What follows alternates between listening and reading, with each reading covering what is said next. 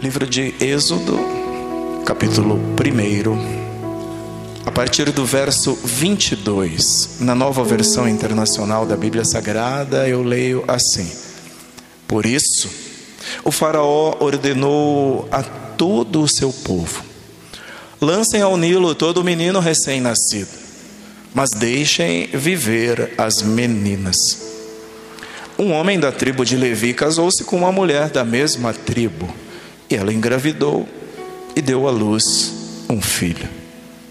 Vendo que era bonito, ela o escondeu por três meses. Quando já não podia mais escondê-lo, pegou um cesto feito de junco e o vedou com piche e betume. Colocou nele o menino e deitou o cesto entre os juncos à margem do Nilo. A irmã do menino ficou observando de longe para ver o que lhe aconteceria. A filha do faraó descera ao Nilo para tomar banho.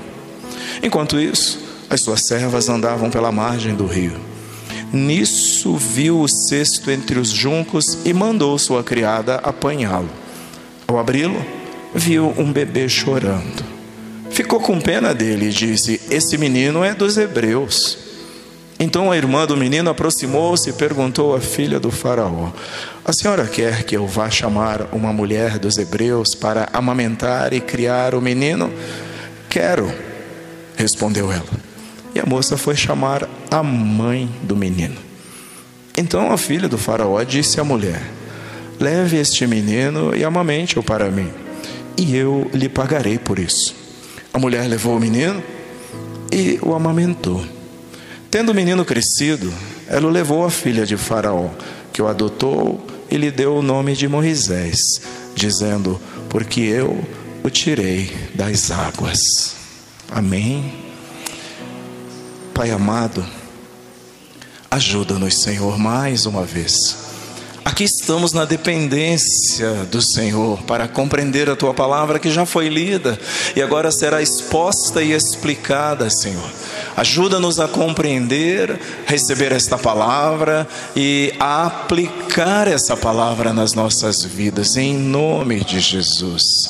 Ajuda-nos, ó Deus, com estes assuntos todos, para que possamos crescer, sermos edificados e que a tua palavra encontre lugar nas nossas vidas, nos nossos corações. Agora, ajuda-nos com toda a distração, que nenhuma delas nos tire daqui. Ajuda-nos, ó Deus, que nada retire, que nada roube a palavra lançada para as nossas vidas. Em nome de Jesus eu te peço. Em nome de Jesus eu creio que já recebemos. Amém, Senhor. Amém. Glória a Deus. Um amor incomparável. Como hoje é uma data celebrativa, de celebração, de homenagens, eu pego carona na data para ministrar aos nossos corações sobre um amor quase incomparável. Com a figura da mãe, eu começo lhes fazendo algumas perguntas até onde você está disposta ou disposto a abrir mão de quem você ama. Seja um filho, uma filha, até mesmo parentes, irmãos, não importa. Quando o alvo desse abrir mão é o reino de Deus, por exemplo. Que amor é esse que deixa ir, que abre mão, ainda que saiba que jamais será seu. Na verdade, talvez eu já tenha a ousadia de responder é porque sabe que nunca foi seu. Porque sabe que é Deus quem coloca sob nossa responsabilidade para conduzir, para criar, para educar. Mas na verdade, são recursos do Senhor, os filhos. Que amor é esse? Até onde estaríamos dispostos? É um grande amor, para o qual quase não existem comparações. Deus se arvora, usa a figura da mãe para falar do seu próprio amor. Que precioso isso. Quando Deus vai falar do seu amor e do seu cuidado para comigo e contigo, ele usa a figura da mãe. Em Isaías, no capítulo 49, no verso 15, a pergunta do Senhor é: será que uma mãe pode esquecer-se do bebê que ainda mama e não ter compaixão do filho que gerou? Aí, falando do seu amor, Deus diz: embora ela possa se esquecer, eu não me esquecerei de você. Que amor, né? Quase incomparável. Deus mesmo afirma: assim, a mãe pode até se esquecer mas Deus reafirmando o seu amor para com a nação, para com o seu povo, diz: Eu, no entanto, não me esquecerei de você. Eu quero falar em primeiro lugar sobre um dia no calendário que deveria ser todos os dias. E em segundo e último, já que hoje são só dois pontos, eu quero falar sobre uma mãe exemplar, porque, para a glória de Deus, temos tantos exemplos aqui, bons e ruins. Para sairmos daqui hoje todos up alto astral, vamos falar sobre exemplo bom, não é? Se usássemos algum exemplo ruim, deveríamos depois passar para o exemplo bom, para sairmos fortalecidos daqui. Mas nos ruins, não se enganem, aprendemos, né? Aprendemos. Um dia no calendário e todos os dias no coração. A lembrança e o reconhecimento das mães, dessa figura chamada mãe, ela não deveria jamais se restringir a apenas uma data no calendário. A data é só um marco, um dia escolhido para lembrança. Porém, deveria ser todos os dias deveriam ser usados para lembrar-se de que há alguém que se supera. Lembrar dessa figura que doa-se que até se priva das coisas para si em prol dos seus. Alguém conhece uma mãe assim? Eu creio que das mães aqui, talvez vocês sejam assim, e talvez eu esteja falando a sua própria história, seu próprio jeito de vida, sua maneira de ser. Um dia é pouco para lembrar de alguém que Doa-se para que os seus filhos tenham e de preferência o melhor. Mãe é exemplo disparado de amor incondicional. E não é se você fizer isso ou aquilo. É claro que para o bem do cidadãozinho, da cidadãzinha, ela precisa impor limites. Para que eles cresçam aprendendo limites. Sabendo até onde ir o, o que não fazer, por exemplo, mas não é por causa disso que a mãe abençoa. Não é por causa do retorno dado que a mãe abençoa. Ela abençoa porque ela é assim, porque ela ama. E pronto. Conhecem alguém assim? Não, não é o pai. É Deus. Que ama incondicionalmente. Que nos amou primeiro Paulo diz, não, prova do amor de Deus para conosco é o fato de que Ele nos amou quando ainda éramos pecadores. Romanos capítulo 5. Alguns não comemoram, guardam alguma espécie de rancor do dia, entram nos modismos por aí afora, enfim, não comemoram não guardam esse dia ou não celebram e até arriscam-se a dizer: é um dia como outro qualquer. Não é isso que eu quero hoje aqui com essa minha prédica, com essa minha pregação, não é convencê-los e convencê-las de celebrar o Dia das Mães. Não é isso que nós queremos, mas o entendimento que parte do seu pastoreio o convite que parte do seu pastor é: quatro coisas, deixemos de lado o apelo de marketing para essa data. Mas nunca vamos deixar de lado o reconhecimento desta pessoa especial, que o próprio Deus usa para comparar quando fala do seu amor. Compreendem? O marketing pode sim ficar em segundo, terceiro plano, o que for, mas nunca o reconhecimento. Coisa ruim é ingratidão. Estão de acordo comigo as mães? Não precisa ser mãe para saber disso. Coisa ruim é ingratidão. Sim, nós não fazemos para ser reconhecidos. Mas que sentimento ruim quando você se doa, se dedica e nada, nada em troca. Por exemplo, pode acontecer, e aí eu me aproximaria mais falando dos nossos relacionamentos. Não precisa ser relação mãe e filha, mãe e filho. Pode ser de namorados também, como vocês dois aí, pode ser de marido e mulher, como vocês que são um casal. Que ruim que é a ingratidão, é ou não é verdade? Que horrível que é. Conhece alguém que se arrisca a receber ingratidão? De novo, Deus. O que tem de maravilhoso nesse Deus é que Ele põe a mão no fogo por você. Ele vai e te abençoa. Mesmo sabendo que você vai virar as costas para Ele algum dia, porque se Ele já sabe de tudo, se Ele é onisciente, Ele já sabe que isso pode acontecer, mesmo sabendo, Ele te abençoa.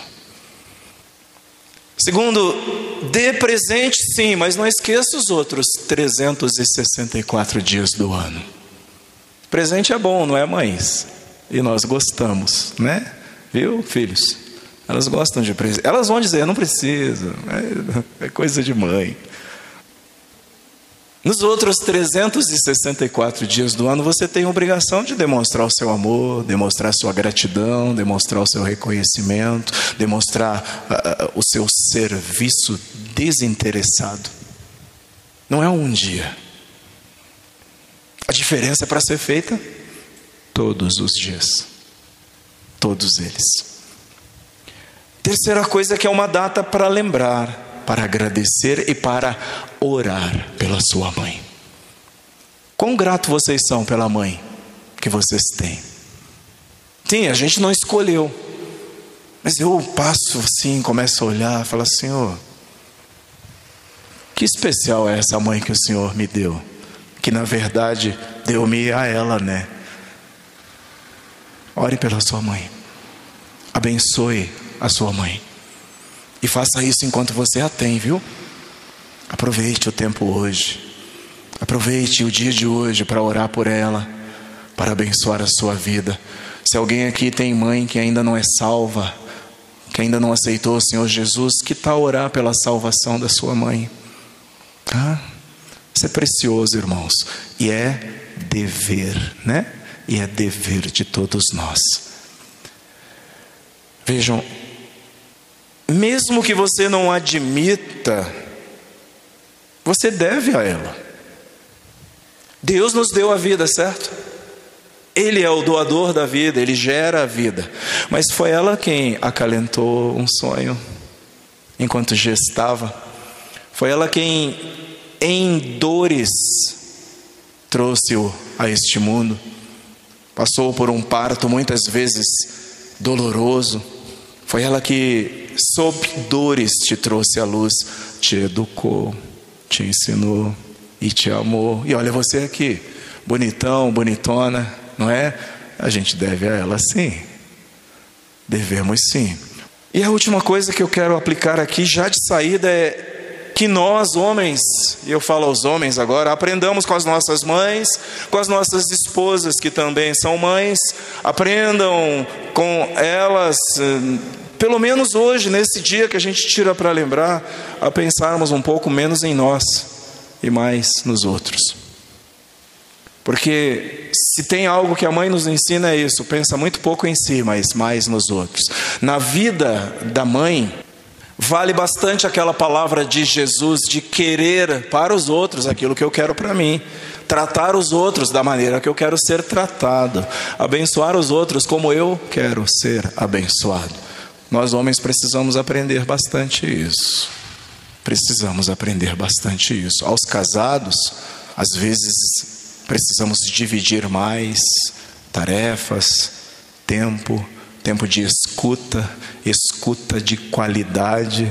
Tempo de escuta, irmãos. Isso daqui não é só para a mulher ou para o homem, é para o crente em geral, para os cristãos em geral. Portanto, hoje é dia de pensarmos e nos lembrarmos disso. Portanto, meus queridos irmãos, é um dia no calendário, mas deveria, na verdade, ser no coração, todos os dias. Segundo e último, vamos falar sobre uma mãe exemplar. A Bíblia traz diversos exemplos de mães de todos os tipos. E eu quero citar hoje uma mãe como um bom exemplo. Temos vários, mas eu quero falar hoje de uma mãe especial. Seu nome é Joquebede. O nome dela não aparece no texto que nós lemos de Êxodo 1 e 2, mas ele vai aparecer lá em Êxodo 6 e no verso 20, quando está se falando das gerações no Êxodo, e ele dirá a respeito de que um homem chamado Amrão casou com a sua tia chamada Joquebede, ela casou com seu sobrinho, e eles tiveram três filhos: Arão, Moisés e Miriam. Joquebede. É sobre ela que eu vou falar para aprendermos um pouco. A mãe de Moisés, Joquebede, é um desses exemplos. Desses exemplos de mãe que protege, que ensina e que cuida. E que cuida daquilo que Deus colocou aos seus cuidados. O nome dela significa o Senhor é a glória. Demonstra que adorava-se ao Senhor. Os israelitas, os descendentes de Israel, antes chamado Jacó, vão para o Egito, fugindo da fome. E lá são amparados por José, irmão dos filhos de Jacó, que fora vendido para lá, mas Deus transformou a sua angústia em vitória. José já estava lá no Egito. Eles vão para lá, são amparados por ele e prosperam. José torna-se governador no Egito, vice-rei, dizem algumas traduções, logo abaixo do Faraó. Mas aquela geração passou. Aquele Faraó morreu. E Êxodo 1, verso 6 diz: Ora morreram José, todos os seus irmãos e toda aquela geração. Os israelitas porém, eram férteis, proliferavam, tornaram-se numerosos e fortaleceram-se. Fortaleceram-se tanto que encheram o país. Então Israel está cativo, escravo. E Êxodo 1:8 diz que então subiu ao trono do Egito um novo rei que nada sabia sobre José. Porque não é um problema só nosso. As pessoas têm memória curta. Como tinham memória curta, sobe um novo rei, um novo faraó, que nada sabia sobre José. Compreendem? Não foi preservada a memória daquele povo. E então os israelitas tornam-se seus serviçais, são escravizados pelo povo e sujeitos a trabalhos forçados oprimidos com tarefas pesadas, construíram para os faraós cidades como Ramsés, Pitom, Porém, a Bíblia diz assim: eu quero que você leve no coração essa noite, Êxodo 1, 11 em diante, no 12, 13. Todavia, quanto mais eram oprimidos, mais numerosos se tornavam e mais se espalhavam. Isso foi tanto que os egípcios passaram a ter medo dos israelitas. Isso é para dizer ao seu coração que não tenha medo da tribulação, que você não tenha medo da luta, porque quanto mais oprimidos eram, mais eles proliferavam. Podemos usar aqui tranquilamente: prosperavam a ponto de causar medo nos egípcios, porque eles podiam aliar-se a algum inimigo dos egípcios e formar um grande exército. Causavam medo neles. Quanto mais oprimidos, mais se alastravam. O rei até tentou um controle de natalidade e ordenou às parteiras que ajudavam as hebreias em Êxodo 1,16: verifiquem se é menino. Se for, matem-no. Se for menina, deixem viver. E o verso seguinte diz que as parteiras temeram a Deus e não obedeceram às ordens do rei. Deixaram viver os meninos. O rei vai tirar limpo a história, saber o porquê com as parteiras, ele as interroga e olha o que é a bênção de Deus, meus irmãos. Que quando Deus põe, ninguém dispõe, tá? Êxodo 1,19. Quando Deus abre, ninguém fecha. Êxodo 1,19, as parteiras respondem: As mulheres hebreias não são como as egípcias, são cheias de vigor e dão à luz antes de chegarem às parteiras.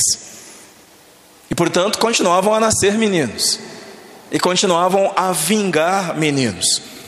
O diabo sabe que tudo começa num menino. O diabo sabe o potencial que tem aí no menino, na criança. O diabo sabe que a igreja amanhã já começou, já existe e ela está nos braços da mãe e ela está aqui sendo acolhida. É por isso que nós devemos dar especial atenção para as nossas crianças. Por fim, Êxodo 1, 22, o Faraó ordenou a todo o seu povo: lancem ao Nilo todo menino recém-nascido, mas deixem viver as meninas. Então, irmãos, conta os historiadores que qualquer egípcio que passasse em algum lugar, alguma casa, na rua e visse uma criança que se enquadrasse aqui, ele podia lançar mão daquela criança e arremessar no Nilo. Imaginem que tempo de pavor, que tempo de terror, que tempo de dificuldade. Então, agora, quando eu leio Joquebed de novo para você, opa, faz sentido essa história dessa mulher tem a ver essa história dessa mulher, porque é nesse contexto, quando o Faraó então decide, faz assim: todo menino que vocês encontrarem recém-nascido, lancem no Nilo, lancem no rio Nilo. É nesse contexto que nasce Moisés, então, aí o texto lido em Êxodo 2, a partir do verso 1. Ao nascer, Êxodo 2, verso 2 diz que Moisés destaca-se dos outros meninos. Por quê? Ele era bonito, ele era lindo, era formoso. Mas são detalhes assim maravilhosos, né, de como Deus faz as coisas. Porque Êxodo 2, 2 diz que a mãe engravidou e deu à luz um filho, vendo que era bonito, ela o escondeu por três meses. Escondeu porque a ordem era lançar no rio. E segundo Atos, Moisés não era qualquer menino. Atos capítulo 7, o verso 20, diz que Moisés era um menino extraordinário. Compreendem aquele que Deus escolhe? Do ventre, ele já vem com características dadas pelo próprio Deus. Deus escolhe e cria então lá um menino extraordinário. O escritor aos Hebreus, em Hebreus 11, 23, diz que esse ato dos pais de Moisés foi um ato de fé, porque figura num trecho da escritura em Hebreus 11 chamado Galeria dos Heróis da Fé, os pais de Moisés, Hebreus 11, 23, os pais viram que ele não era uma criança comum e não temeram o decreto do rei. Então a mãe o escondeu.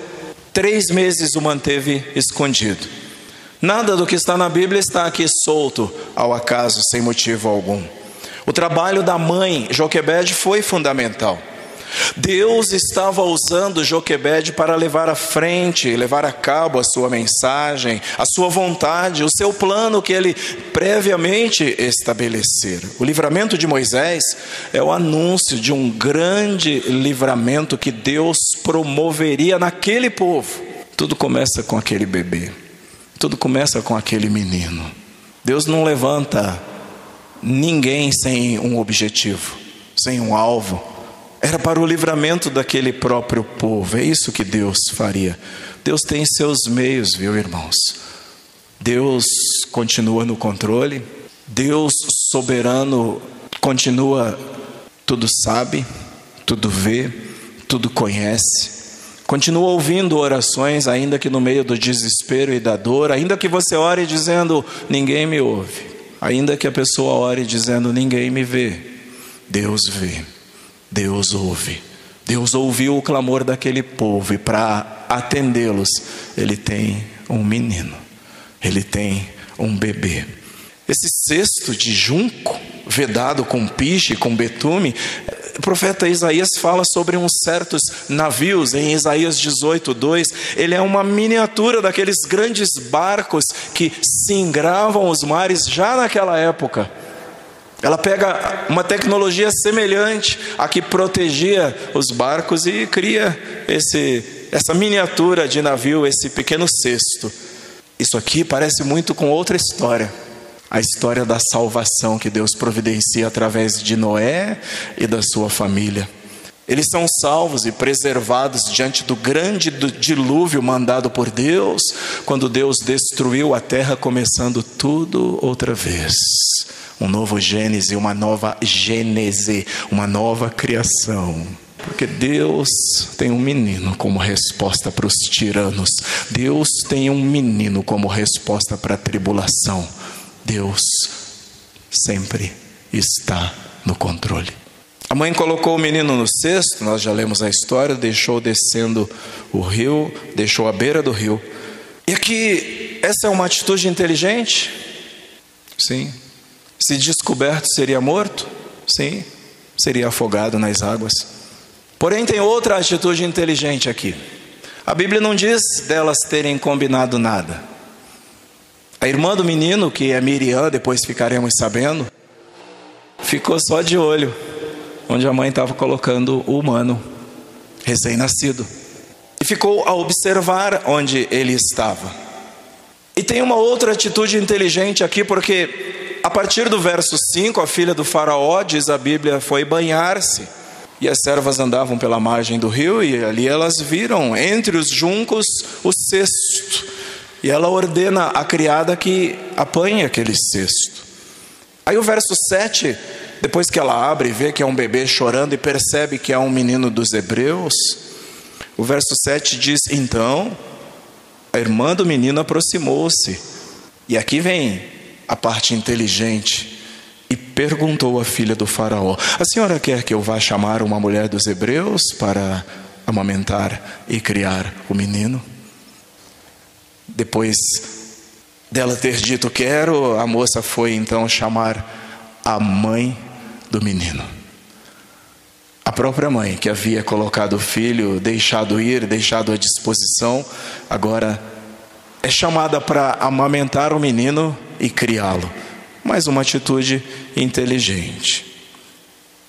E a filha do Faraó então disse para que o menino fosse levado, amamentado, e ela ainda foi paga por isso, compreende? Ela ainda recebeu para fazer isso. Que maravilhoso quando é Deus que faz, compreendem? Lembram-se, como já foi ministrado aqui, quando é Deus que faz, ficam marcas para ninguém ter dúvidas. Foi um verdadeiro milagre. Foi verdadeiro milagre. Deus operando. Não importa qual seja a situação, não importa o que esteja acontecendo, deixa Deus trabalhar, deixa Deus cuidar e você vai ver, vai constatar diante da solução. Você dirá: só Deus. Só Deus. Porque é milagre. Não poderia ter sido de outra forma. O verso 10 diz que quando o menino cresceu, ela o levou. A filha do Faraó que o adotou, deu-lhe o nome de Moisés, o Mochá, porque o tirou das águas. Aqui tem estratégia, preparação, articulação. O lugar foi escolhido, o cesto foi preparado Possivelmente sabia-se que elas iriam banhar-se no rio a determinada hora. Pode sim, pode ter sido sim que elas combinaram o que falar, o que dizer, estratégia, e daí? Foi pensado. Isso para nós é importante? Claro que é, irmãos. Podemos fazer o trabalho do reino de diversas maneiras, mas quando paramos, planejamos, nos organizamos, nos ajustando, as coisas fluem e saem melhores do que a encomenda. Melhores do que a encomenda. Aqui tem também renúncia. Agora eu estou falando difícil, né? Quem aqui está disposto a renunciar? A começar por mim. É duro, né? Claro que é. Aqui tem renúncia, meus irmãos. Mas foi um plano bem elaborado estrategicamente, teve sucesso, porém tem renúncia. Renúncia, você me pergunta? Sim, renunciou duas vezes. Joquebede renunciou duas vezes. Quais foram? Primeiro, ela renunciou quando abandonou, diz a Bíblia. deitou o cesto às margens do rio entre os juncos. Ela renuncia ali. Talvez nunca mais o veria. Não poderia mais vê-lo. Em segundo, ela renunciou novamente. Porque ela amamentou, criou o menino, e quando ele cresceu, o verso 10 diz que ela o levou à filha de Faraó conforme o combinado. Renúncia, queridos. E palavra dada é palavra cumprida. Renunciou duas vezes. Isso é zelo, é cuidado, é amor incondicional. Ainda que o que estava em questão era o próprio filho, abrir mão do próprio filho. Portanto, aqui está um exemplo a ser seguido de uma mulher inteligente que soube montar uma estratégia e que renunciou em prol de salvar a vida do seu filho. E talvez nem ela soubesse este seria o homem que Deus usaria para livrar o seu próprio povo da escravidão no Egito e conduzi-los pelo deserto para a terra que Deus tinha preparado para eles. Concordam? Sem saber, quando eu me disponho a servir a Deus, eu posso estar acalentando nos braços futuro líder, futura líder, eu estarei acalentando nos braços futuros pastores, futuras missionárias, servos e servas de Deus para a glória dele. Isso não é brincadeira. Isso é muito sério e de grande responsabilidade. Quando você, mãe, ora pelos teus filhos, ponha entre os teus projetos de oração um futuro servo de Deus naquilo que o Senhor quiser usá-lo. Amém? Naquilo que o Senhor quiser usá-lo. E agora podemos fazer umas considerações finais aqui, onde vamos concluir, meus irmãos. Muitas mães talvez não tenham percebido, mas de repente é bom que se diga que às vezes até por instinto faz essas coisas. Ama incondicionalmente. Além do privilégio de ter o amor, seu amor comparado ao amor de ninguém menos do que Deus, acima de tudo, é bom saber, mãe, que Deus também te ama.